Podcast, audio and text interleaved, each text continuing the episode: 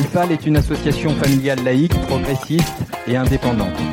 L'école euh, doit être organisée comme projet de société. J'ai moins peur des extrémistes religieux que des laïcs qui se taisent. Ça y est, Nicolas, bonjour. Bonjour Franck. On est parti pour Laïcidad 2. Eh oui, euh, On a eu un beau succès avec la première.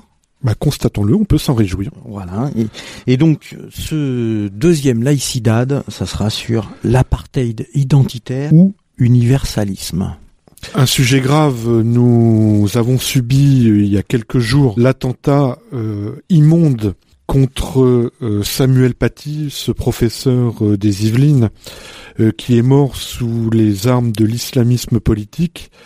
Euh, nous avons également euh, subi les, des manifestations cet été qui tournaient autour des problèmes identitaires. On voit bien que euh, ces questions-là, ces questions religieuses et identitaires sont très importantes et il faut en parler, il faut en discuter et il faut trouver des discussions. Ça a été Ça a été Euh, le cas d'ailleurs de l'UFAL, il y a quelques temps. Déjà. Mais l'UFAL, dès, dès sa création en 1988, dans son manifeste initial, indiquait qu'elle accueillait toutes les familles, quelle que soit leur nationalité, leur race, leur culture et leur situation sociale. L'UFAL parlait d'une lutte laïque pour poursuivre le dépassement des antagonismes culturels. Il était même question d'une laïcité culturelle non synonyme de cohabitation indifférente et de cosmopolitisme culturel. Il s'agissait d'un combat pour assurer partout et pour tous de plus grands espaces de liberté de justice et référence à des valeurs humaines universelles qui se dégagent progressivement des valeurs de groupe, encore et souvent antagonistes. Tout était dit. Ah oui. Et en 88 quand même. C'était avant-gardiste euh, pratiquement. Et là, on va écouter une chroniqueuse de l'UFAL euh, qui va nous dire un petit texte et on revient après.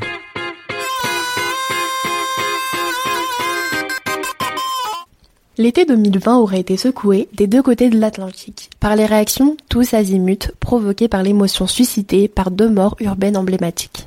La mort de George Floyd lors de son arrestation par la police de Minneapolis aux États-Unis a été le déclencheur d'un mouvement de protestation et d'exaspération d'une partie de la population américaine face aux techniques policières dont les Noirs sont bien souvent les victimes. En France, un mouvement proche mais de nature différente s'est déclenché. Plus modeste, mais avec une réelle empathie en faveur d'Adama Traoré, mort dans les mêmes circonstances. Le rapport des sociétés américaines et françaises à la mort d'un civil n'est cependant pas le même dans les deux pays. Aux États-Unis, la clé de voûte du système répressif est la mort, prétendument exemplaire qui dissuaderait le délinquant en puissance de commettre le délit. La mort banalisée du délictueux est ainsi une correction qui utilise le signal et raisonne en termes de conditionnement. Ce n'est donc pas l'acte qui a provoqué la mort de George Floyd qui est réprouvé par les manifestants, mais le système réputé raciste installé aux États-Unis. En France, l'inefficacité statistiquement établie de la peine de mort a permis d'en obtenir l'abrogation. L'exemplarité d'une peine s'adresse par l'intermédiaire du signe à un être qui reste sensible à l'honneur et à la honte.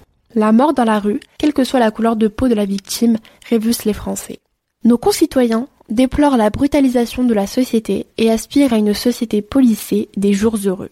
Et non à un état policier où l'agent des forces de l'ordre serait contraint de se rabaisser par des méthodes indignes. Il ne s'agit pas pour nous de nier l'histoire de France, ni la persistance de discrimination raciste.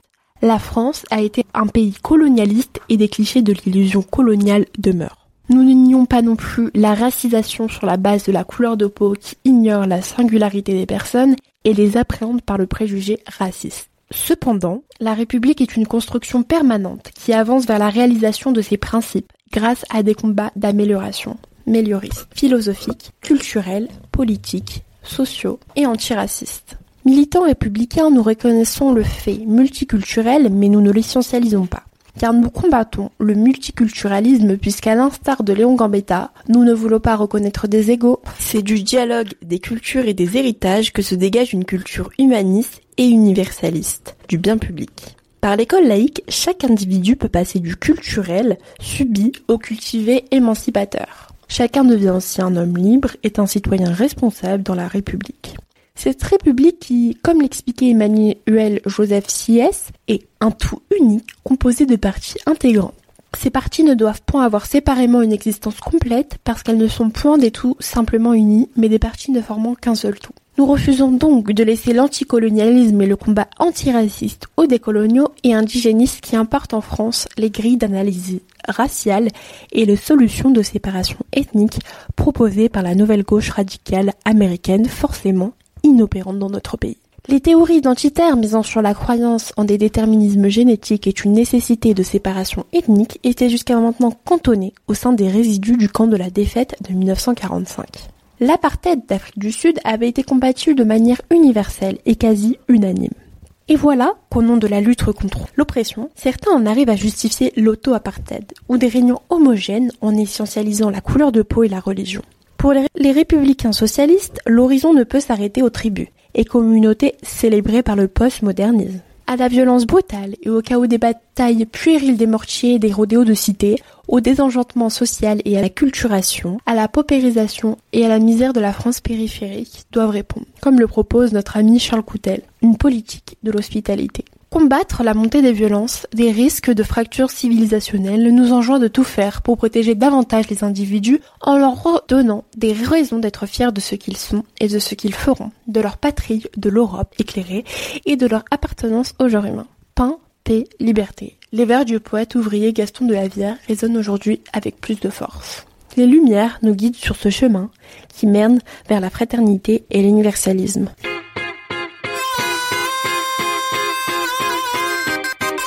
Alors on vient d'écouter Alexandra pour cet euh, édito sur l'actualité euh, de l'été, mais sur ces questions identitaires, l'UFAL, on a déjà parlé euh, encore dernièrement, pas qu'en 1988, on a déjà parlé il y a une quinzaine d'années.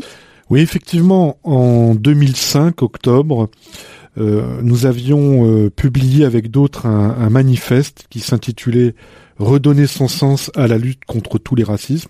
C'était un texte qui avait été signé par Catherine Kinsler, euh, philosophe, Antoine Payon, qui était membre euh, de l'association J'accuse, euh, Alain Policard, professeur de sciences sociales, Pierre-André Taguieff, qui était euh, philosophe et historien des idées, ainsi que Bernard Tepper, qui était le président de l'UFAL à ce moment-là, et Marie Perret, qui était euh, euh, notre responsable de, de, la commission école. Et c'était un texte qui faisait le point sur la militance antiraciste, parce que on sentait déjà en 2005 la tentation, au nom de la tolérance, de laisser entrer dans l'antiracisme républicain et donc dans la République euh, une forme de euh, d'accommodement raisonnable avec l'islamisme, c'est ce que nous appelions à l'époque l'islamo-gauchisme, et malheureusement euh, l'actualité nous a donné trop raison. Mais ce texte, évidemment, était une critique du mouvement qui était en train de se dérouler. on voyait bien que certaines organisations antiracistes dérivaient, mais également c'était un texte qui faisait des propositions pour réorienter et on aura plusieurs invités. Effectivement, plusieurs invités. Charles Arambourou, le responsable de la commission laïcité de l'UFAL, qui viendra euh, nous expliquer nos réflexions sur euh, le sujet, mais aussi euh, Charles Coutel, qui est un philosophe qui a dernièrement, dans un ouvrage qui s'appelle Hospitalité, réfléchi à la manière de recréer de l'union entre tous les citoyens. Alors justement, euh, bah pour ce texte, pour nous en parler, on a rencontré euh, Marie Perret, et euh, enfin j'ai rencontré Marie Perret, et là on va on va écouter l'entretien qu'on a eu ensemble sur ce texte de l'UFAL de 2005.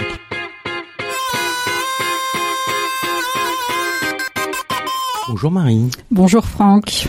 Alors tu as été en octobre 2005 l'auteur d'une tribune collective parue dans François intitulée Redonner son sens à la lutte contre tous les racismes, donc il y a 15 ans, et tu sentais déjà venir les dérives décrites par l'éditorialiste du Fal Info.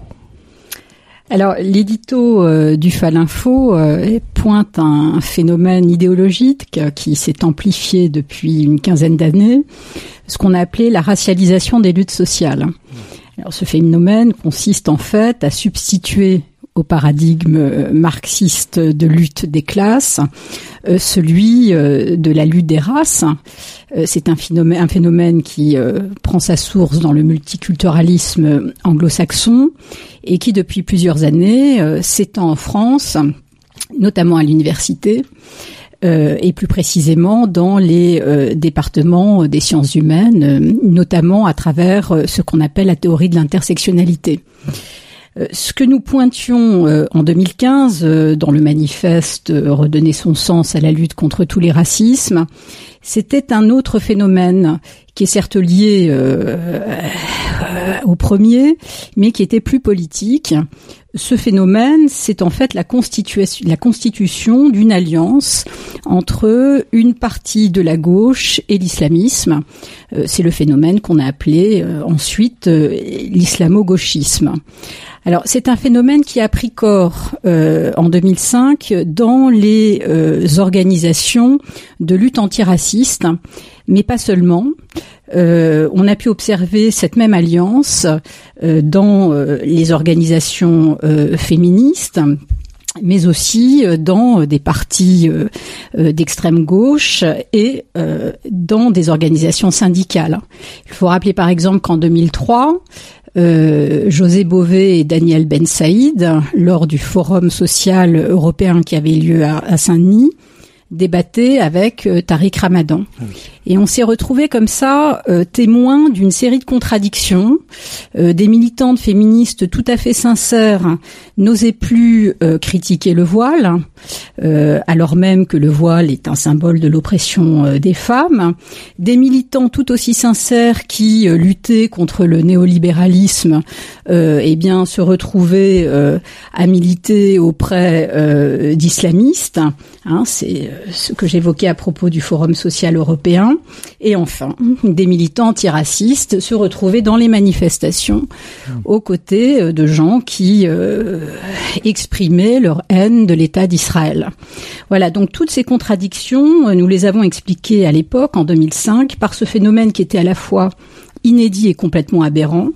C'est-à-dire qu'au lieu de considérer euh, l'intégrisme euh, islamiste comme une nouvelle figure du fascisme, ce qu'il était bien évidemment, eh bien une partie de la gauche préférait s'allier avec les promoteurs de cette idéologie, quitte à s'opposer aux militants républicains.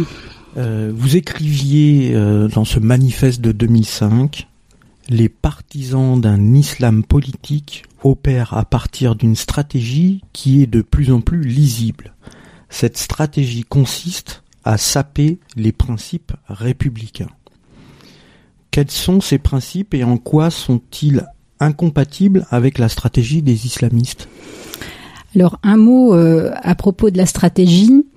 Euh, ce qu'on ignorait à l'époque, euh, donc en, en, 2005, c'est que cette alliance entre l'extrême gauche et l'islamisme avait été théorisée dix ans plus tôt par le leader du parti trotskiste britannique dans un texte très long, très précis, très détaillé, intitulé Le prophète et le prophète et le prolétaire. Hmm.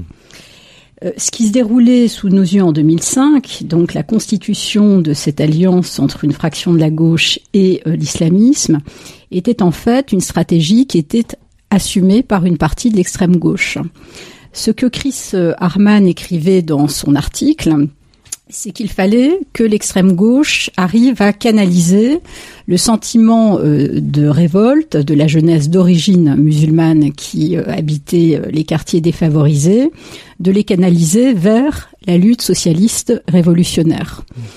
Euh, en fait, le parti trotskiste britannique, et je pense que euh, d'autres partis d'extrême gauche en France ont suivi cette stratégie, voulait être un cheval de Troie dans les mouvements islamistes et espérait ramener en son sein des euh, militants jeunes qui se révoltaient contre l'impérialisme américain et les valeurs occidentales. Mais ce qui s'est passé en réalité, c'est que c'est l'inverse qui s'est produit, euh, c'est finalement l'extrême gauche qui a été le cheval de Troie de l'islamisme euh, politique. Euh, autrement dit, l'extrême gauche en France et ailleurs hein, a donné des gages de respectabilité à l'islamisme politique. Elle l'a au fond rendu présentable. Alors pour en revenir plus directement à votre question, en quoi ces principes sont-ils incompatibles avec la stratégie des islamismes. Euh, l'analyse que nous faisions à l'époque, euh, lorsque nous avons écrit ce manifeste, c'est que l'islamisme politique avait besoin, pour s'installer, du communautarisme. Hmm. Or, le communautarisme est incompatible avec le modèle républicain. Euh, alors, il faut d'abord comprendre que le communautarisme n'est pas seulement euh, synonyme de repli ou d'enfermement communautaire. Il ne désigne pas seulement l'attitude de celui qui se replie euh, dans sa communauté d'appartenance, qui définit, définit son identité par rapport à sa communauté. Plus fondamentalement, le communautarisme désigne un modèle qui définit le lien politique à partir du lien communautaire. Le communautarisme, c'est finalement ce modèle qui conçoit l'association politique comme un ensemble de communautés et qui conçoit euh, l'individu comme étant défini par son par son appartenance communautaire. Or, la République euh, propose un modèle politique qui est en rupture avec le modèle communautaire. Euh, la République n'est pas le nom d'un ensemble de communautés euh, qui vivraient ensemble, elle est en fait le nom d'un ensemble de principes universels, la liberté, l'égalité, la fraternité qui en découle, euh, principes qui définissent l'association politique. Donc, dans une telle association républicaine, les individus ne sont pas définis à partir de leur appartenance communautaire, mais comme des sujets de droit le citoyen est un sujet porteur de droits qui sont en même temps les droits de quiconque. Donc ce qui s'est passé en 2005, c'est comme ça que nous l'avions analysé à l'époque, c'est que l'islamisme politique s'est engouffré en quelque sorte dans la brèche ouverte par le communautarisme pour promouvoir un modèle qui s'opposait évidemment point par point euh, au modèle républicain euh, premièrement, l'islamisme euh, entend substituer à l'état de droit une théocratie totalitaire. Ça, c'est une première rupture très significative. Deuxièmement, il entend substituer à l'association politique fondée sur des principes universalistes une communauté de croyants, ce qu'on appelle l'Ouma. Troisièmement, il entend substituer aux lois civiles la charia, autrement dit la loi divine. Mhm. Et enfin, quatrièmement, il veut assigner les musulmans à leur appartenance euh, communautaire. Et pour en revenir euh, à ce quatrième point, enfin pour le développer un peu, on peut comprendre, je crois, à partir de là, pourquoi la laïcité, qui est le noyau dur, euh, du, le noyau philosophique du modèle républicain, euh, a été d'emblée l'ennemi principal de l'islamisme politique. Hein. Euh, C'est clair. La laïcité et la croyance sont tout à fait compatibles. Hein. C'est-à-dire qu'on peut être musulman tout en étant laïque, comme on peut être chrétien tout en étant laïque. Mais de ce principe de laïcité découle aussi que aucun croyant n'est assignable. Mmh à euh, une communauté, euh, à une communauté religieuse par exemple. On peut être musulman et devenir athée, on peut être musulman et changer de religion.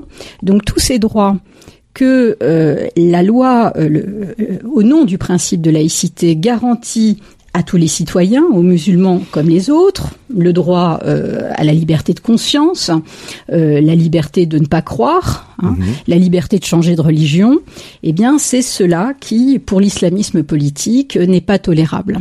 Et la liberté de l'exprimer ou pas. Absolument.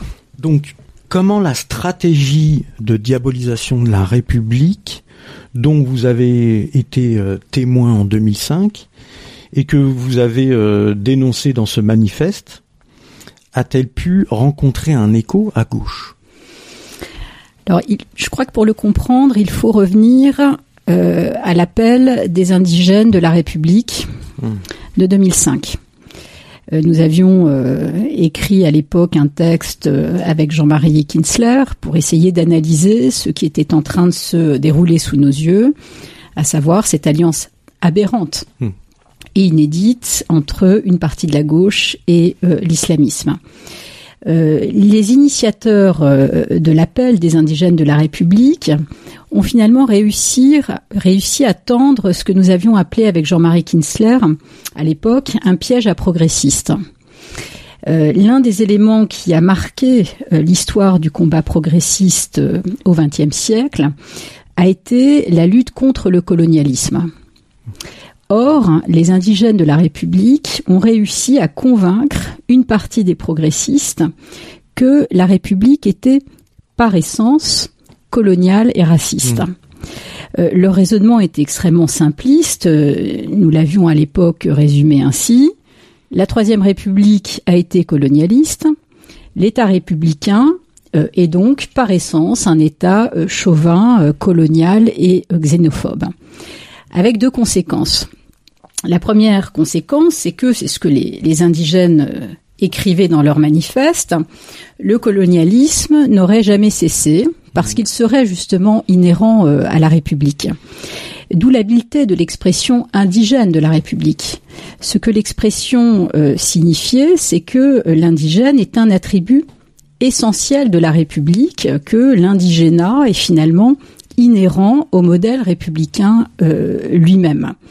L'idée qu'il fallait faire passer, c'était que la République, en tant que modèle politique, sécrétait au fond mécaniquement de l'exclusion et de la xénophobie. Euh, deuxième conséquence, euh, et ça je crois que cela a eu euh, quelques effets sur beaucoup de militants de gauche, ce que les indigènes de la République disaient au fond, enfin le message qu'ils leur adressaient, c'est que s'ils défendaient le modèle républicain, eh bien c'est parce qu'ils étaient xénophobes. Mmh. malgré eux, même sans le savoir. Hein, les indigènes de la République euh, ont beaucoup utilisé ce que j'appelle l'arme de la psychiatrisation. Hmm. Hein. Euh, ce qu'ils ont dit et répété, c'est que euh, à partir du moment où on défend les principes républicains, eh bien, on est dans la dénégation. Autrement dit, on est un raciste sans le savoir. Hein. Euh, beaucoup euh, de militants progressistes sont tombés euh, dans ce piège qui finalement a été redoutablement efficace, même si le raisonnement était quand même assez simpliste. Mais ce qu'il faut ajouter, c'est que si le piège a fonctionné, c'est aussi parce que euh, dès la fin euh, des années 80, euh, la gauche, en tout cas une grande partie de la gauche, était entrée dans une dérive que nous avions appelée dans les textes que nous écrivions dans les années 2000 avec Jean-Marie Kinsler la dérive néolaïque. Hein. La figure du néolaïque, c'est finalement cette figure tourmentée qui lorsqu'il est confronté à un totalitarisme issu euh, du Nord, riche et chrétien, tient un discours républicain. Hmm. Mais dès qu'il s'agit d'un totalitarisme issu euh, du Sud, issu des pays pauvres, là, il devient communautariste. Hmm. Hein. Et euh, il met en place une stratégie qui est toujours la même. La première consiste à minimiser euh, toutes les offensives euh, islamistes. Hein, on l'a vu notamment au moment de l'affaire du voile en 1989. Hein. On a entendu dans les rangs de la gauche dire que euh, ce voile n'était qu'un simple fichu, voire que c'était un vêtement moins inconvenant que le string. Mm-hmm. Hein. je ne citerai pas l'auteur de ces propos, mais à l'époque. ils avaient beaucoup marqué les esprits. Euh, la stratégie consistait aussi à culpabiliser les républicains. Hein. C'est vous qui êtes provocateur. Euh, euh, et puis, ça c'est la dernière étape, à instruire un procès en infamie, c'est-à-dire en, en, islamophobie. Au fond, c'est vous, les racistes, vous êtes islamophobes. Donc cette dérive néolaïque a finalement permis, dans les années 2005, à ce piège de fonctionner. À la fin du manifeste, vous écriviez Il est temps de rappeler qu'on ne peut mener une lutte authentiquement antiraciste qu'en se réglant sur le modèle républicain. C'est pour cela que vous souhaitiez faire un appel aux associations antiracistes républicaines? Oui, absolument. Euh, nous n'avions que trop bien vu en 2005 à quoi pouvait conduire euh, la dérive communautariste qui était en train d'emporter la plupart des organisations antiracistes en fait à une forme de racisme inversé, hmm. un différentialisme racialiste qui finit par se confondre avec le racisme tout court. C'est ça le paradoxe. Euh, D'une certaine manière, euh, Ouria Boutelja euh, a eu le mérite euh, de déployer dans toute son intégralité cette logique qui hmm. commence par assigner les citoyens à une supposée race, à une appartenance ethnique ou religieuse, et qui finit par appeler à une guerre civile, c'est-à-dire euh, à la guerre des racialisés contre les autres.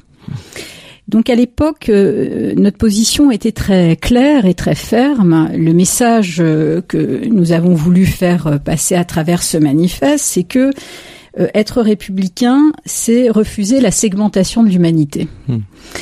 Nous étions convaincus, et nous le sommes évidemment toujours, que le modèle républicain est finalement le plus efficace pour lutter contre euh, toutes les discriminations.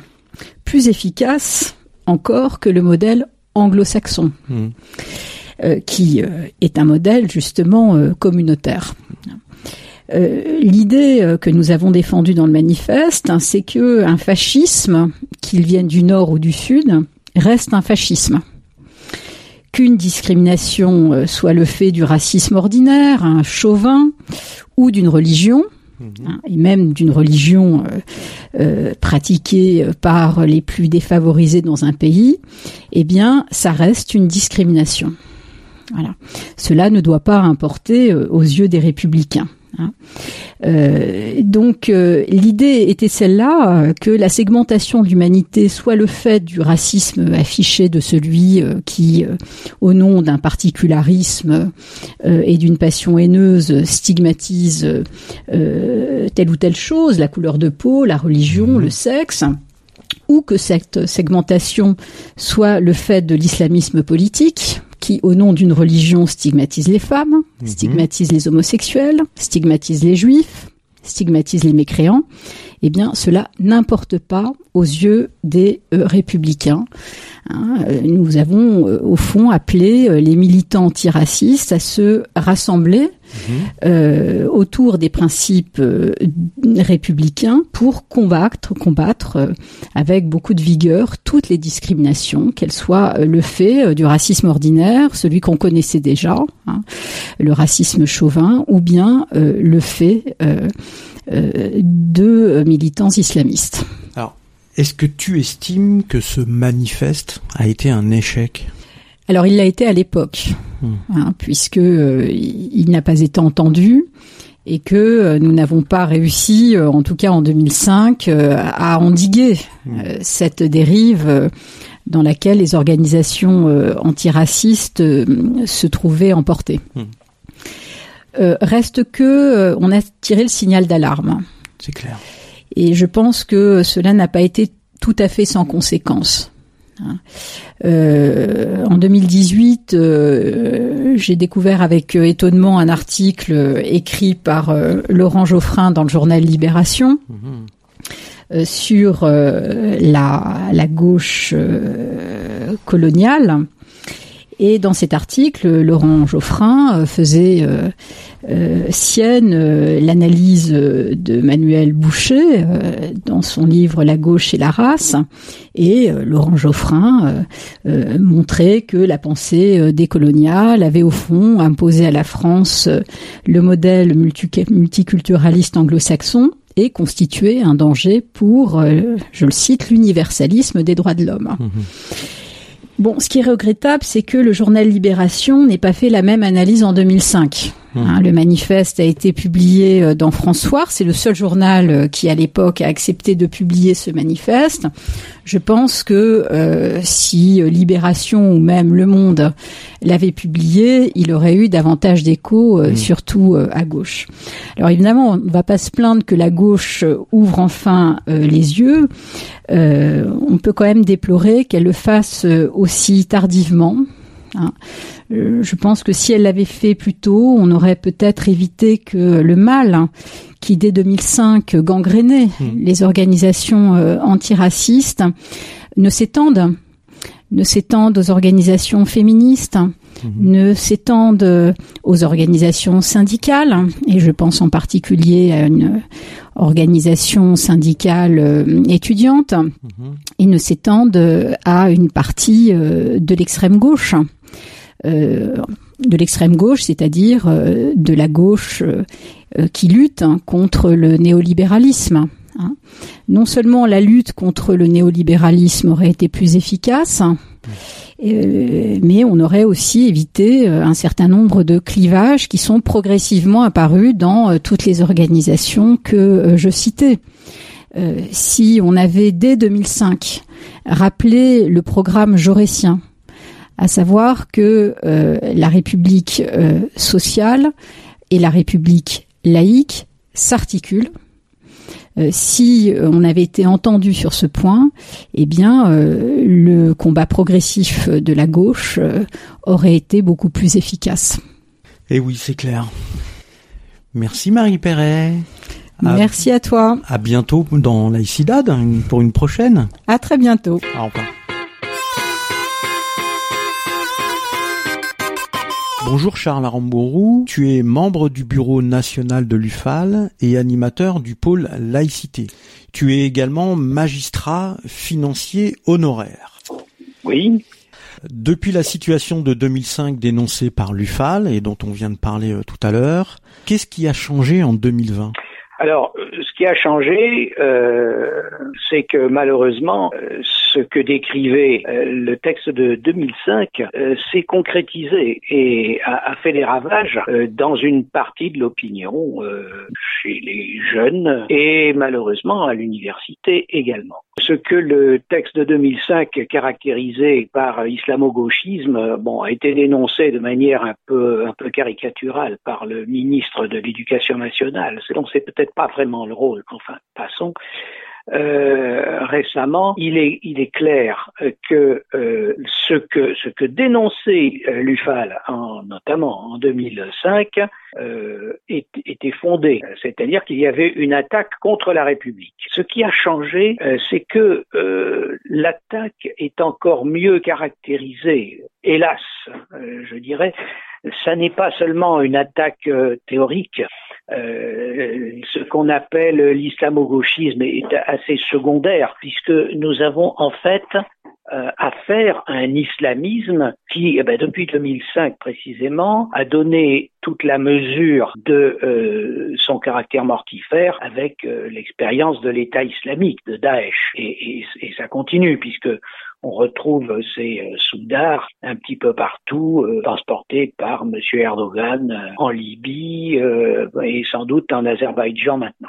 Donc cela veut dire que il ne s'agit plus seulement d'une offensive politico-idéologique contre la République, il y a vraiment une, une guerre au sens militaire du terme et l'expérience controversée d'ailleurs, hein, on, peut en débattre, de la France au Mali euh, est là pour euh, en témoigner. Euh, voilà, il y a, alors a-t-on raison d'y être? Je n'en sais rien. Enfin, moi, j'ai ma petite idée là-dessus, bien sûr mais il n'en demeure pas moins que nos troupes sont directement engagées, et c'est ce qui est probablement nouveau au-delà des questions des caricatures du prophète. Au-delà de ces questions-là, ce qui nous vaut la haine des islamistes, de l'islamisme mondial en tant que mouvement de conquête guerrière et d'assaut contre les, les, formes démocratiques, et en particulier euh, une république laïque, qui est un petit peu ce que j'appellerais la démocratie poussée à l'extrême, nous avons affaire à un ennemi qui euh, vraiment s'est dévoilé. C'est ça qui a changé. Alors l'autre aspect des choses, c'est que dans l'opinion publique, et ça c'est quand même, on peut le contester, mais c'est beaucoup moins dangereux, mhm. sont apparus, mais toujours sur les mêmes créneaux, c'est-à-dire avec une, une, confusion, un amalgame volontairement entretenu entre des formes concrètes euh, qu'a pris la République, notamment la République coloniale euh, sous, la troisième et la quatrième République, et, euh, et post-coloniale sous la cinquième, voire la, la France-Afrique. Euh, avec le concept même de république et euh, les, les, principes, je préfère dire principes de valeur, les principes sur lesquels elle est fondée. Et euh, là-dessus, nous voyons apparaître le mouvement, alors autour bien sûr de Black Lives Matter aux États-Unis, avec un, un, mimétisme qui est parfois un peu ridicule, mhm. Un peu contestable, hein, parce que peut-être que les personnages qu'on monte en épingle, bon, ne, ne répondent, n'ont pas vécu mhm. les mêmes choses qu'aux États-Unis. Voilà. Euh, il n'en demeure pas moins que, quelle que soit la couleur de notre peau, quel que soit par ailleurs ce que nous puissions avoir à nous reprocher du point de vue euh, des, éventuels délits, on ne doit pas mourir lors d'une interprétation, lors d'une interpellation policière. Donc, mhm. le, mouvement qui a été euh, allez, un petit peu instrumentalisé euh, autour de d'Adama Traoré, euh, qui a qui a eu quand même du succès. Enfin, je, je, je ne suis pas choqué moi euh, qu'il y ait des milliers de, de, jeunes et de moins jeunes d'ailleurs qui se rassemblent place de la République ah pour dire euh, le racisme ça suffit, les violences policières euh, ça suffit. Ce sont effectivement des mots d'ordre justes. Ce qui ne l'est pas juste, c'est cette espèce de confusion qu'on entretient entre la République française, c'est-à-dire quelque chose qui est fondé sur l'universalisme, hein. Euh, une république indivisible, laïque, démocratique et sociale, laïque, quelque chose qui est absolument pas concevable aux États-Unis. D'ailleurs, aujourd'hui, on voit que la gauche américaine a énormément de mal à soutenir euh, ce qui se passe en France et, et, hmm. à comprendre pourquoi il y a un tel soutien à ce qui lui paraît comme euh, à la limite des atteintes à, la liberté de religion. Mhm. Donc le, deuxième, la deuxième différence, effectivement, qu'on a euh, un mouvement euh, qui se fonde sur la une espèce de lutte alors antiraciste, mais qui se trouve détournée en racialisme, puisqu'on mhm. est sommé de se positionner soit comme noir victime et combattante, soit comme blanc avec le choix euh, on est un blanc oppresseur ou on est un blanc repentant. Il n'y a pas d'autre possibilité. C'est évidemment quelque chose d'insupportable. Je pense que nous allons avoir l'occasion d'en reparler, mais mhm. c'est surtout quelque chose qui est absolument faux et qui est tout aussi dangereux du point de vue des principes de la République, mhm. même si euh, il n'y a pas une guerre militaire qui est menée euh, contre la France. Alors, tu, tu, es intervenu lors de l'anniversaire de l'abolition de la monarchie, place de la République, le 20 septembre dernier. Est-ce que tu as dénoncé les islamo-gauchistes? Mais il se trouve que je ne les ai pas dénoncés directement, tout simplement parce que je crois que la majorité des, des autres intervenants ne se sont pas privés de le faire, et parce que je considère que on ne peut pas se contenter de manier l'anathème contre les ennemis de la République. Ça, nous l'avons fait, on n'a pas attendu. on vient de parler d'un texte de 2005 de l'UFAL. Donc, on n'a on pas de leçon à recevoir là-dessus. On ne peut pas nous soupçonner de quoi que ce soit. Mais euh, aujourd'hui, euh, ce qui compte, euh, eh c'est de s'expliquer, c'est de, de, bien comprendre. Expliquer n'étant jamais justifié, il ne faut pas confondre les deux choses, mais c'est quand même de bien comprendre les choses. Et j'avais essentiellement en tête, puisque sur cette même place de la République, il y avait eu la manifestation euh, autour d'Assa Traoré, euh, c'était euh, cette idée que, bien sûr, il y a lieu de critiquer la forme colonialiste qui a pris la République à un moment donné. Et le même Jules Ferry qui voulait éclairer les esprits, enfin éclairer modérément, hein, puisqu'il s'agissait surtout de, allez, je vais caricaturer, mais que les enfants de paysans illettrés deviennent des ouvriers sachant lire les consignes et les règlements intérieurs. Voilà.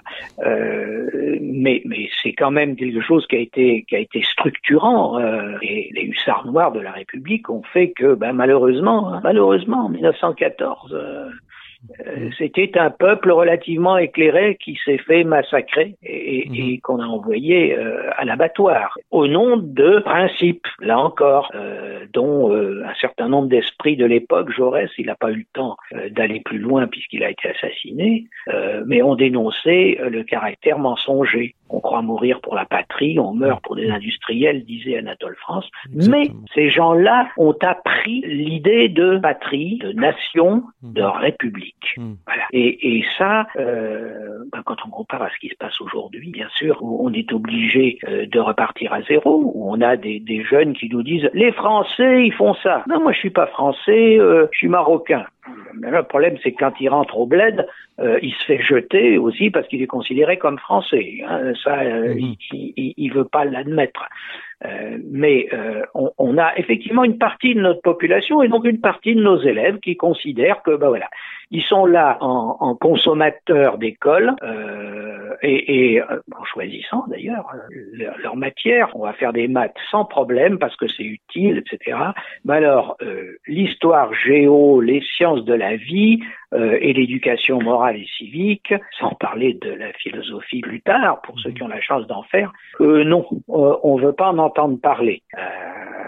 et dans des familles où, il faut le dire, hein, très souvent on cultive ce particularisme qui est, ben, on n'est pas des Français, ou si on a la nationalité, on n'est pas, on n'est pas traité comme les autres, etc., etc.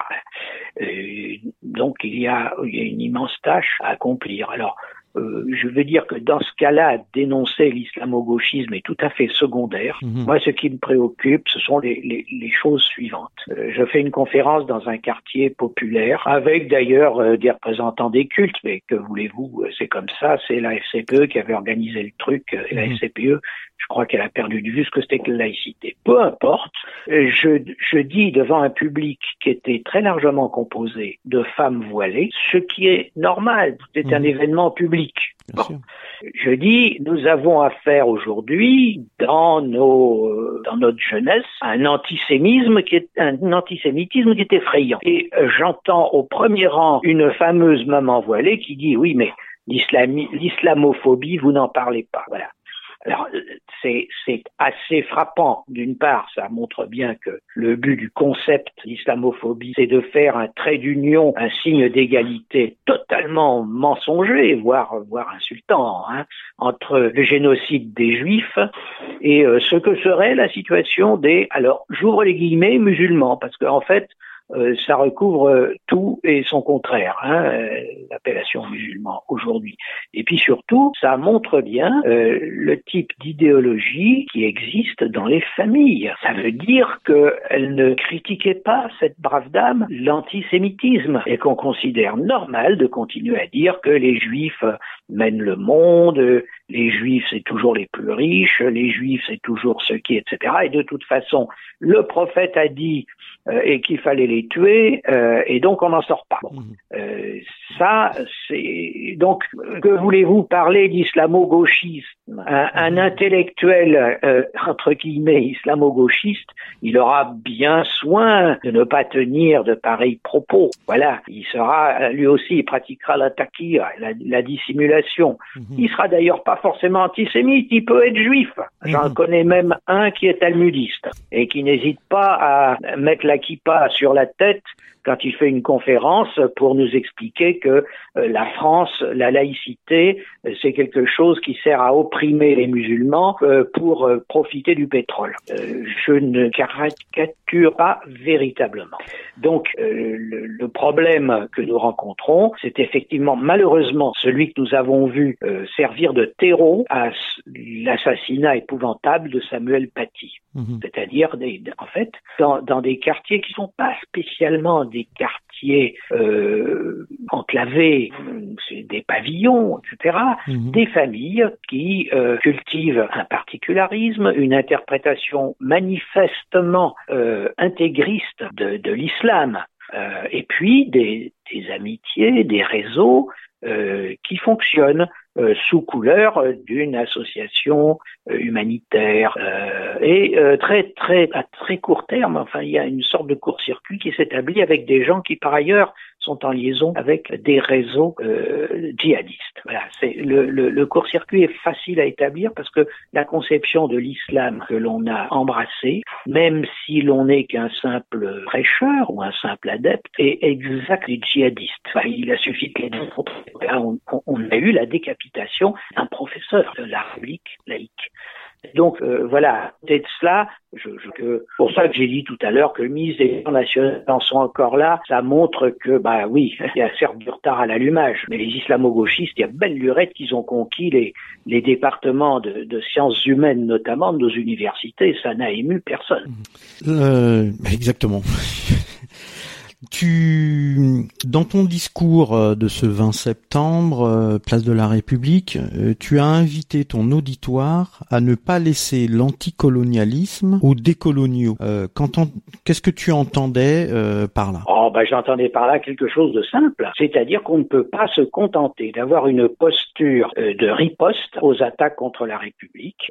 il faut balayer devant notre porte. Nous autres républicains, nous devons être capables de dire oui, la République n'a pas respecté ses principes, oui, la colonisation est contraire à ce que nous devrions défendre, et le discours de 1885 de Clémenceau face à Jules Ferry, contestant directement la notion de euh, civilisation, de supériorité de la civilisation occidentale, est un modèle. Et à cette époque, parce que plus tard il a mal tourné, mais à cette époque, Clémenceau, qui avait d'ailleurs fait euh, comme journaliste un, un voyage aux États-Unis, qui avait mesuré l'horreur de ce que c'était que l'esclavagisme et ses suites, Clémenceau était absolument persuadé, il n'a pas dit que c'était un crime contre l'humanité, hein, euh, mais il a clairement dit que l'argumentation de Jules Ferry était une argumentation irrecevable. Jules Ferry, lui-même représentant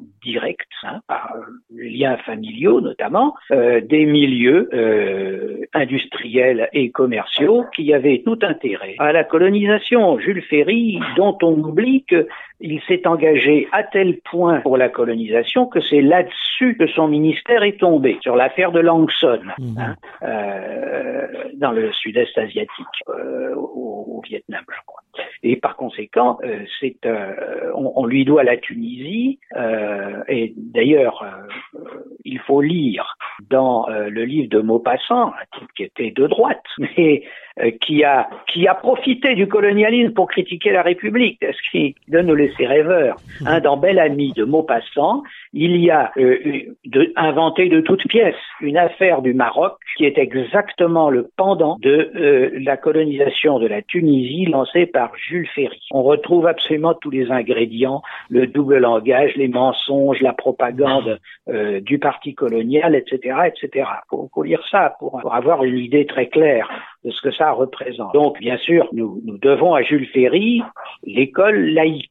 Ça, on peut pas lui retirer. Mais euh, nous lui devons aussi l'engagement de la France. Euh, elle avait jusque-là juste l'antécédent de l'Algérie, ce qui est quand même suffisant, me semble-t-il, parce que on a joyeusement massacré et colonisé là mais euh, il a engagé définitivement dans euh, les conquêtes coloniales. Et le parti colonial a été extraordinairement important. Alors, première chose, euh, il faut savoir, euh, il faut que la République utilise ses propres armes pour se critiquer elle-même et qu'elle ne laisse pas ce soin à ceux qui en profitent pour la critiquer sur ce qu'elle est mhm. fondamentalement. Parce que là, on nous dit, ah ben, liberté, égalité, fraternité ne sont donc que des mensonges. Et l'universalisme est une invention des Blancs pour s'imposer sur tous les autres mmh. peuples. Deuxième chose, et là moi j'y suis personnellement, bon, je ne vais pas raconter ma vie, euh, je suis issu d'une famille à la fois chrétienne et anticolonialiste. Mon père a fait son service militaire en 1939 en Tunisie, il a reçu un, une pierre euh, sur la figure alors qu'on était en train de leur faire tirer sur les dockers en grève, euh, il est revenu, il a failli perdre un œil, il est revenu, il avait tout compris de ce que c'était que le colonialisme. Et pendant la guerre d'Algérie, j'ai effectivement été éduqué à la euh, in concreto, on peut dire, euh, à, à comprendre ce qui était en train de se passer et à, à, à, dénoncer tous les discours qui étaient tenus. Je me souviens de, de Jean Nochet sur Paris Inter euh, à l'époque. Euh, voilà, donc j'ai vécu comme comme tous les gens de ma génération, les gens qui ont euh, les gens qui ont 80 ans, ils ont fait la guerre d'Algérie. souvent, ils n'osent pas trop en parler. Je, je comprends. Mhm. Ça a été très dur et ils ont vu et peut-être fait des horreurs. Les gens qui ont, allez, 70 ans, même un peu moins, euh, ils ont connu l'époque du colonialisme. La différence entre un indigéniste euh, de 30 euh, ans aujourd'hui et moi, c'est que lui parle de ce qu'il n'a jamais connu, la mhm. colonisation. Moi, je l'ai connu, la colonisation. Mhm. Et je l'ai connu comme blanc, métropolitain, français. Mhm. Et euh, j'étais taxé d'être un, communiste. Allez, euh, voilà, dès qu'on était, euh, dès qu'on était opposé aux exploits de nos parachutistes en Algérie, on était un communiste. Euh, Maurice Audin a été euh, en quelque sorte réhabilité, ou tout au moins il a fait l'objet d'un acte de repentance d'Emmanuel Macron auprès de sa, de sa veuve, euh, sur intervention de Cédric Villani, il faut le dire. Euh, je savais, moi, à l'âge de 15 ans, qui était Maurice Audin. Mon père m'avait dit, c'est un prof de maths qui a été étranglé par les parachutistes. Euh, et, donc, je pense que euh, il faut aussi euh, que la République sache réintégrer en elle-même le combat qui a toujours eu lieu entre le parti colonial et les anticolonialistes. Ça, on ne peut absolument pas faire l'impasse. C'est mortel de faire cette impasse. Mmh. Oui, il y a eu des gens, et certains ont, ont payé de leur vie. Euh, je ne parle pas seulement de ceux qui euh, sont passés, par exemple, du côté du FLN pendant la guerre d'Algérie. Euh, et, et, après tout, je, comprends que d'aucuns aient pu hésiter, euh, mais euh, je pense aux victimes des attentats de l'OS, qui ciblaient effectivement les, aussi bien les Français anticolonialistes euh, que euh, les Algériens. Donc nous avons nous avons une histoire. Quand on dit faut se réconcilier avec l'histoire, il faut arrêter de penser que l'histoire, ça serait l'opposition entre la France comme un seul bloc et les blancs euh, pour certains, et puis bah, par exemple l'Algérie. Non, les Algériens. Non, non, non. C'est le colonialisme et le droit des peuples à disposer d'eux-mêmes. Et à ce moment-là, c'est complètement différent. Mmh. Il y a des républicains euh, qui, heureusement, n'ont jamais cessé de défendre cette idée du droit des peuples à disposer d'eux-mêmes. Et il y en a d'autres qui ont laissé tomber les principes parce que tout simplement, ils pensaient qu'il y avait de grosses pépites. Mmh. Alors je dis grosses pépites parce que Jules Ferry a fait distribuer à l'Assemblée nationale, au moment du Tonkin, au moment de la conquête du Tonkin, ce qu'on appelait le Tonkin, des cartes du sud-est asiatique dans lesquelles il y avait la mention suivante région inconnue entre parenthèses grosse pépite. Voilà. Oui, donc, et donc des, des, intérêts financiers importants. Quoi. Et, et, et, même, enfin, comme les régions sont inconnues entre parenthèses, euh, on est là dans le dans le pur fantasme, dans la propagande. Eh ben, ça marchait. Eh bien, merci Charles de de toutes ces explications. Euh, J'espère qu'on qu'on te retrouvera dans les prochains laïcidades euh, sur différents sujets et notamment sur la question de la laïcité puisque tu animes le pôle euh, laïcité euh, au sein de l'UFAL. Eh bien, au revoir, à bientôt. À bientôt Charles, merci. Bonjour Charles Coutel. Bonjour Franck. Comment vas-tu? Fort bien, autant que autant qu'on peut dans une période Covid. Alors, tu es l'auteur d'un livre intitulé Hospitalité, cheminée entre poésie et philosophie. Oui. Mais tu es aussi l'auteur de Lumière de l'Europe, paru en 1997, et de Condorcet, institué le citoyen, paru en 1999. Tu introduis dans ton livre Hospitalité, cheminée entre poésie et philosophie, en demandant à quoi nous sert notre belle devise républicaine, liberté, égalité, fraternité, si nous n'avons pas personnellement et collectivement le sens de l'hospitalité. Oui, c'est, disons, euh, j'espère plus qu'une formule, c'est un appel à la mobilisation, puisque euh, l'ensemble des principes qui animent toutes les associations de l'UFAL euh, me semblent fédérées, toutes ces associations sont unifiées par le sens de l'accueil. Accueil des associations les unes par rapport aux mmh. autres, accueil des thématiques les unes par rapport aux autres, et puis conviction, convivialité républicaine, les, les individus, les personnes s'accueillant les uns euh, avec les autres. Oui, euh, pourquoi ce sens de l'hospitalité? D'abord parce que le mot sens indique une action, hein, c'est le sens de l'histoire, le sens de l'action, mmh. et aussi parce que on semble oublier que euh, le bel idéal d'hospitalité est à l'horizon de la dynamique même de la devise républicaine liberté, égalité, fraternité, d'autant plus qu'elle se développe dans la tradition ouvrière et dans la tra tradition associative à travers l'affirmation du principe de laïcité 1905, mmh.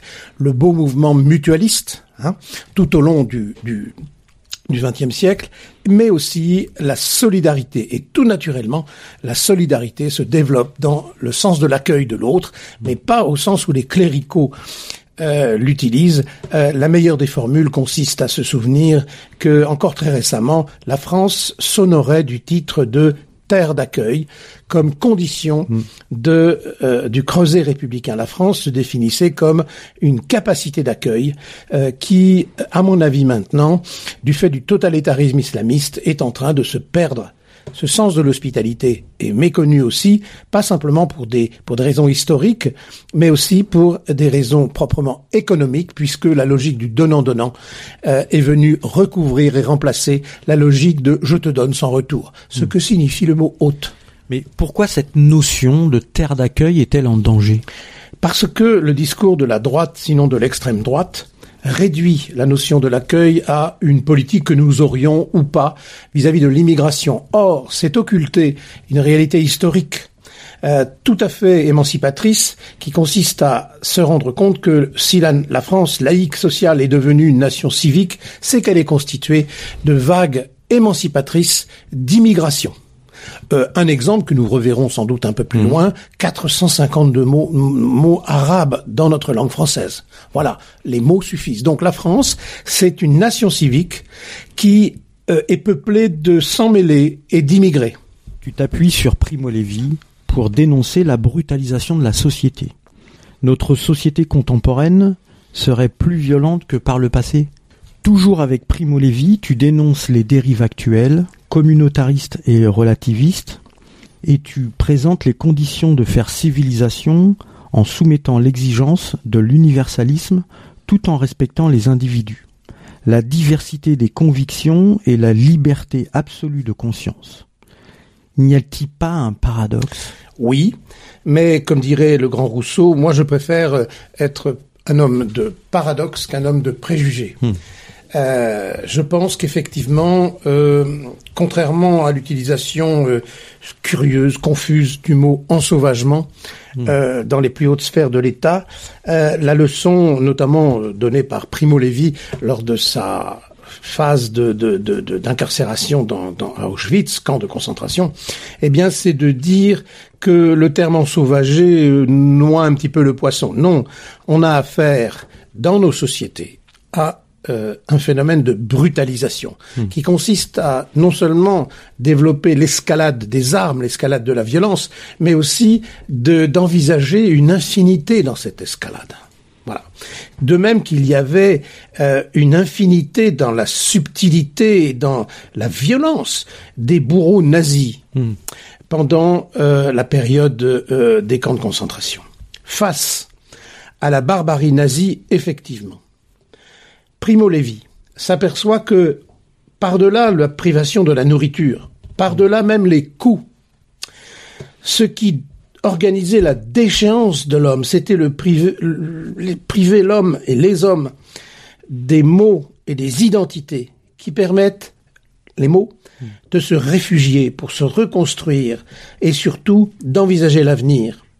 Faut-il ici rappeler que Cassou a écrit des poèmes pendant euh, pendant son incarcération. Donc pour résister à la brutalisation par les coups, par les armes, par le, le fait d'affamer, eh bien il, y, il existe des stratégies de résistance dont nous devrions absolument tirer les leçons. C'est résister par la culture universelle, par le fait de se donner la liberté de nommer ce qui arrive. C'est pour cela qu'effectivement le meilleur des hommages à rendre à Samuel Paty, assassiné par les fanatiques, c'est de nommer ce qui se passe. Décapiter quelqu'un. C'est la pire des tortures. Et qui vise non seulement à supprimer la vie de quelqu'un, mais à lui supprimer son identité. À se, à se livrer, si je puis dire, à un jeu de massacre. Le jeu de massacre, c'est lancer un projectile sur la tête. Alors dans les fêtes foraines, ça peut faire ça peut faire plaisir, ça peut faire rire. Je pense que dans la réalité, c'est autre chose. C'est pour ça que la toute dernière une de- du journal Marianne, moi, me semble euh, bienvenue. C'est Marianne qu'on décapite. Et la grande leçon de Primo Levi, c'est que au moment même où il faut lutter contre la barbarie nazie, ce que firent des juifs dans un certain nombre de camps, Oui. eh bien, il faut développer toute une stratégie d'instruction mutuelle, de culture humaniste universelle qui nous permettra, culture universelle, de résister non fanatiquement au fanatisme. La caricature est la meilleure des résistances. Étonnamment, tu opposes l'Europe actuelle, qui selon toi verse dans un nouvel égoïsme européiste, à l'Europe des Lumières en chemin vers la République universelle. Oui, euh, il est question, parmi les humanistes, les républicains, les laïcs, de défendre une certaine idée de l'universel. Hmm. Mais, là encore, Primo Levi nous montre que cet universel, on le construit en s'appuyant sur l'humanisme européen. Et ça n'est pas pour rien que un des épisodes centraux de Si c'est un homme de Primo Levi euh, s'appuie sur un épisode extraordinaire qui s'appelle le voyage d'Ulysse, qui consiste à se souvenir, à se souvenir donc d'un épisode où Piccolo, un compagnon, un jeune compagnon de misère, demande euh, pendant une demi-heure de, de, de liberté d'apprendre l'italien. Et Primo Levi ne va pas regarder la douzième leçon d'Assimile, il va essayer de se souvenir lui-même de quelques vers de Dante. Or, Dante, ça n'est pas rien. C'est, avec Erasme, Montaigne, Castellion, les représentants de l'humanisme européen. Et dans une formule absolument ambiguë, il dit, les nazis ont voulu tuer l'Europe humaniste. Ce qu'ils appellent l'Europe nouvelle, c'est en fin de compte la mise à mort de l'Europe humaniste. Et la tradition des Lumières se comprend d'autant mieux qu'elle s'appuie, avec Voltaire, avec bien d'autres, sur le fait de valoriser l'Europe humaniste. Alors qu'est-ce que c'est que cette Europe humaniste? Eh bien c'est une médiation entre les différentes nations et justement cette Europe, cette euh, République universelle qui est le développement moral, politique de ce qu'on appelle la République des lettres, c'est-à-dire la communauté des savants qui font de la recherche de la vérité le sommet d'une vie humaine. Là, c'est Erasme. Pourquoi? Et là, la thèse mérite d'être défendue parce que les totalitaires islamistes veulent l'abattre. Cette thèse, elle est simple, c'est une phrase. Hmm. Il est de l'intérêt de la vérité et de la justice d'être recherché librement par le maximum d'esprit. Et ça, c'est le joyau, c'est le cœur battant de la laïcité française. Et voilà pourquoi la défense de l'école comme instruction publique est au cœur de la reconquête des nouvelles lumières qui nous attendent. Dans ton dernier ouvrage, Hospitalité cheminée entre poésie et philosophie, tu établis une distinction entre le multiculturel et le multiculturalisme. Qu'entends-tu par là? Cette distinction peut paraître subtile, mais les confondre, c'est préparer le terrain à l'entrisme mmh. libéral, indigéniste, euh, relativiste dont, euh, par ailleurs, euh, Marie Perret vient de nous entretenir. C'est une différence. Pourquoi? Parce qu'une société multiculturelle relève d'un fait. Hmm. Le multiculturalisme consiste à essentialiser la différence entre les, différences communes, les différentes communautés au sein de notre société. C'est le poison. Le multiculturalisme, c'est un poison. Le multiculturalisme, le, multiculturel est une richesse. Pourquoi? Parce que à partir d'une langue d'accueil, qui est le français, nous pouvons greffer l'apport de tous les autres langages. Qui dira ici qui, peut ignorer qu'il y a 450 mots d'arabe? Mmh, Nous faisons mmh. de l'arabe en faisant du français. Mais à condition que toutes les autres cultures, toutes les autres langues soient intégrées dans cette langue d'accueil universelle qui s'appelle le français. Donc, le multiculturel est un fait, le multiculturalisme est un poison puisque cela consiste à donner des droits à des communautés particulières en les essentialisant. Et ce jeu a notamment été valorisé par la dérive sociologiste qui mmh. consiste à plaquer un individu sur ses conditions socioculturelles de départ. Et c'est ravageur à l'école puisque cela consiste à juger l'avenir scolaire d'un enfant mmh. à partir des conditions socioculturelles présentes des parents. Comment s'étonner ensuite que les parents se considèrent comme des rois à l'école? À l'heure où l'islam semble être la cause de bien des angoisses et de crispations, voire de malentendus, Dans ton dernier ouvrage, Hospitalité cheminée entre poésie et philosophie, tu te réfères à Louis Massignon pour jeter un pont entre l'islam et l'humanisme. Quelle est cette démarche? Mes dernières remarques sur la présence des mots arabes dans la langue française montrent que le cousinage entre les civilisations orientales, notamment euh, islamiques, et la langue française, ce cousinage est ancien. Hmm.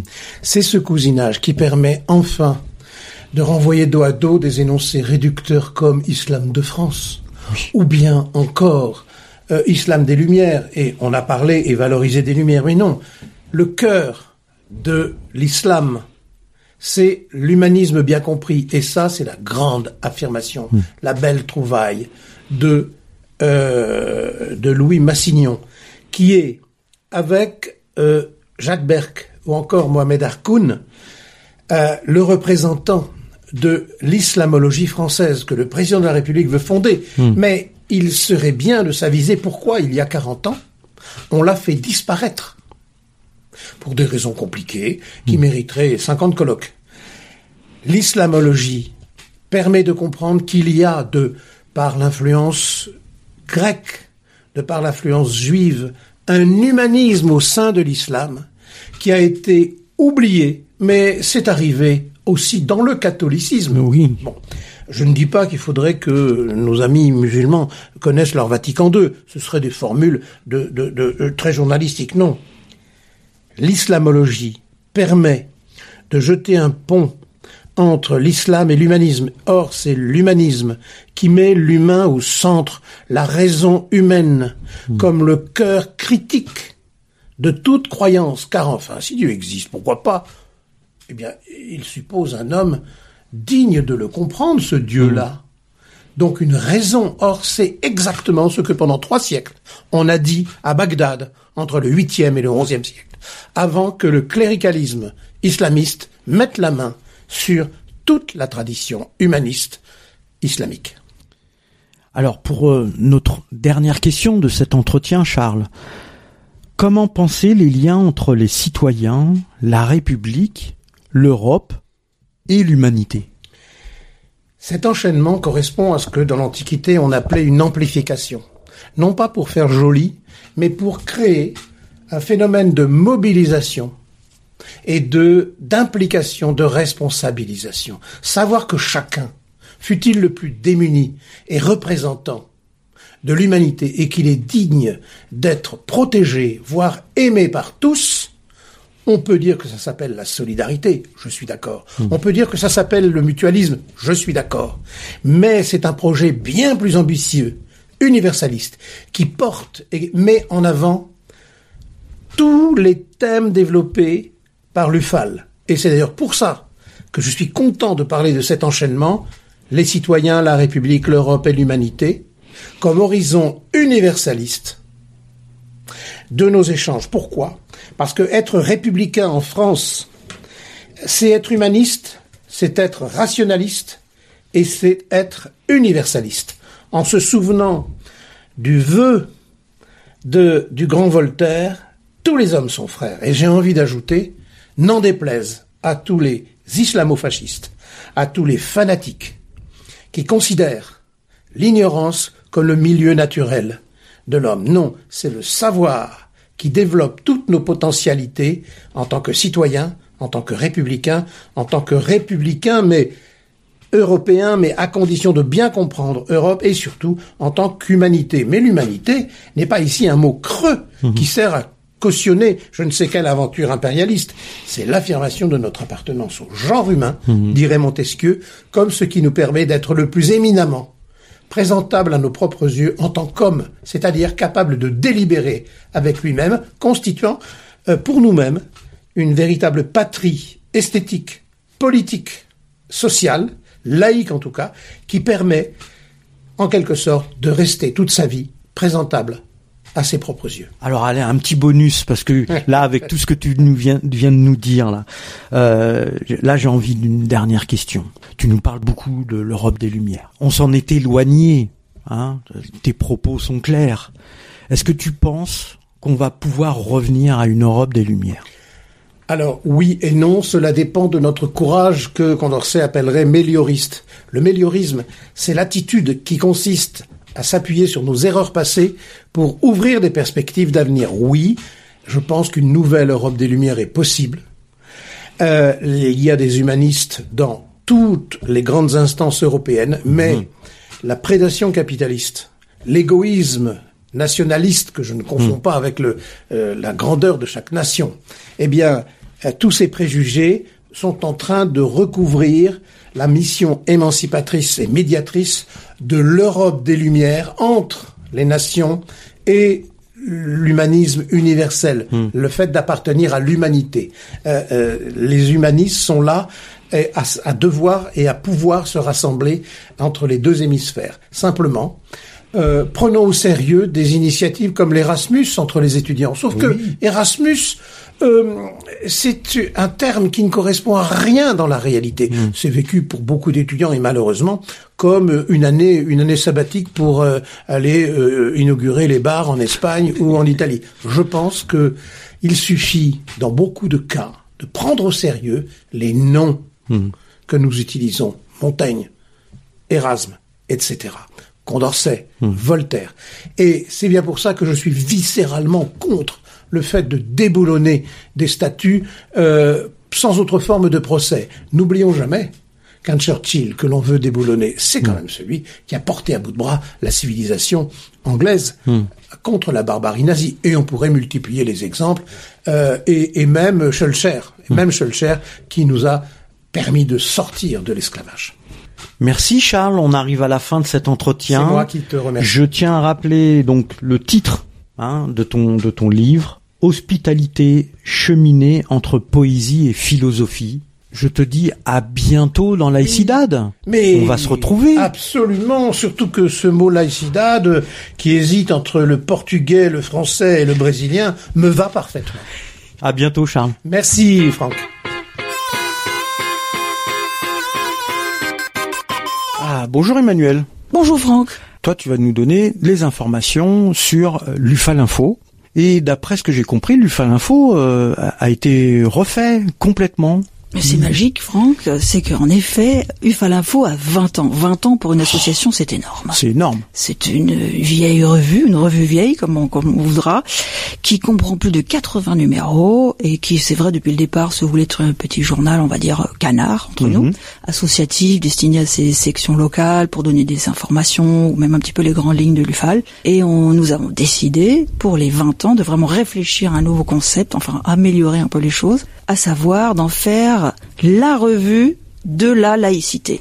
Bah, pas n'importe quelle revue associative, la revue incontournable de la laïcité. Génial. Alors ça veut dire, au-delà des contributions internes, faire appel à des philosophes, journalistes, magistrats mhm, en mhm. externe, des contributeurs bénévoles bien évidemment, mhm. qui lors de ce fameux numéro 80 paru cet été, donc ont, pu s'exprimer au sein de, de notre journal et en faire vraiment une explosion d'idées, de concepts et de thématiques avec le succès que l'on sait puisque nous avons déjà énormément de très très bons retours pour ce 81.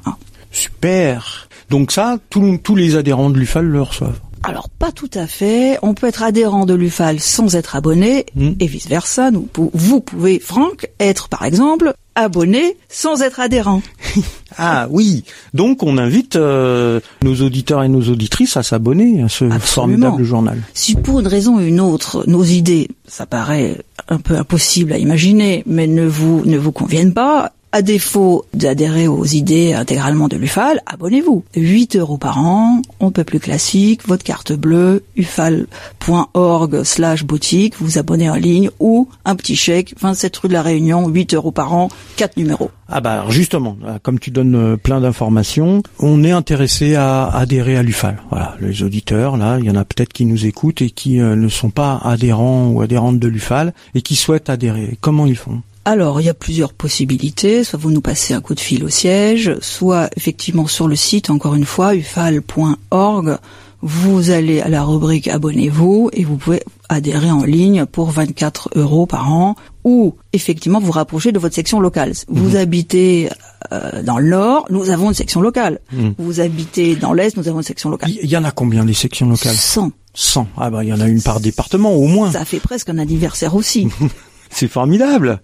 Donc c'est aussi simple que ça. C'est On- aussi simple que ça. on va sur le site ufal.org et puis euh, on, Vous on adhérez adhère. en ligne et si vous êtes vraiment contre les cartes bancaires pour des raisons écologiques, par exemple, Mhm. vous nous passez un petit coup de fil, vous nous envoyez un chèque Mhm. ou vous passez physiquement, nous déposez euh, 24 euros. Il y a, c'est possible aussi, ça arrive de temps en temps. Eh ben, je crois qu'on a tout dit. On a tout dit. Abonnez-vous, adhérez. Merci Emmanuel. Merci Franck. À À bientôt. Bon bah voilà, c'est la fin de l'ICIDAT 2 euh, sur un sujet euh, important, hein, apartheid identitaire ou universalisme. On a eu euh, quelques intervenants euh, vraiment là de poids sur ces sujets qui ont été abordés par l'UFAL déjà depuis de longues dates. Hein, on l'a dit, 1988 et puis en 2005. Oui, nous comprenons qu'il y a une bataille culturelle à mener, et là nous venons d'entendre finalement euh, des intervenants qui nous ont euh, donné des armes pour mener ces batailles, mais pour gagner la guerre de position, il faut renforcer les rangs, et c'est pour ça que je convie tous nos auditeurs à adhérer aux UFAL locales. C'est possible en joignant euh, les UFAL de proximité ou en se rendant sur le site internet de l'UFAL pour adhérer au niveau national et après on s'occupe Comme, d'organiser. comme vient de nous le rappeler tout à l'heure à l'instant euh, justement Emmanuel. Comment on fait pour adhérer? Comment comment ça se passe? C'est important. Alors j'insiste en disant que l'UFAL est la seule organisation, euh, disons, de notre mouvance qui euh, déclare son nombre réel d'adhérents, puisque nous, nous, sont, nous faisons partie de l'Union nationale des associations familiales et nous déclarons nos adhérents, ce qui nous donne un poids dans l'institution euh, et aussi des financements. C'est des financements qui sont issus euh, du fonds spécial qui est reconduit chaque année au Parlement. Euh, ce fonds spécial est une ponction sur les allocations familiales, donc c'est très important de renforcer l'UFAL pour gagner les batailles dont nous venons de parler, mais également pour ne pas laisser aux autres, aux autres, aux associations confessionnelles, cléricales, les financements et, leur laisser du poids qu'elles ne devraient pas avoir, puisque nous savons, les laïcs sont majoritaires dans la population, mais par contre, il faut, il faut remiliter, il faut nous réorganiser.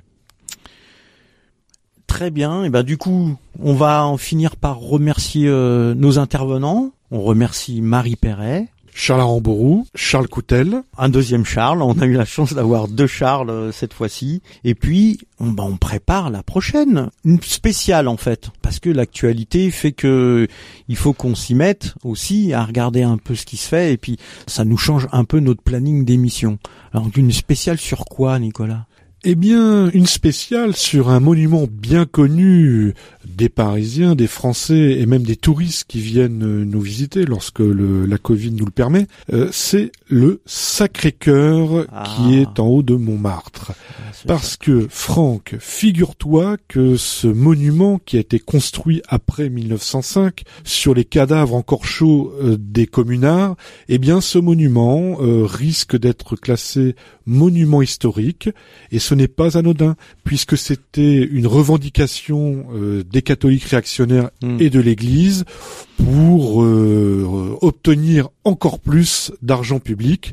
Donc nous allons nous préoccuper de cette question, sachant que l'un de nos amis, Philippe Foussier, a dernièrement par un tweet euh, bien pesé euh, créé une polémique sur laquelle nous aimerions revenir, notamment avec lui. Toujours en veille cette cette église. L'Église, ça fait 2020 ans qu'elle est organisée, qu'elle est puissante, qu'elle adapte son discours. Elle est très plastique, hein, Mhm. l'Église. Et euh, l'Église, malheureusement, euh, attend la moindre euh, ouverture pour rediriger la société politique et civile. Ah bah ça va être un beau sujet, intéressant. Le Sacré-Cœur, et on va parler peut-être un peu de la commune quand même. Forcément. Bah à la prochaine. Merci Nicolas. Merci Franck. Et puis merci à tous nos intervenants Oui, oui. et à Emmanuel. Surtout.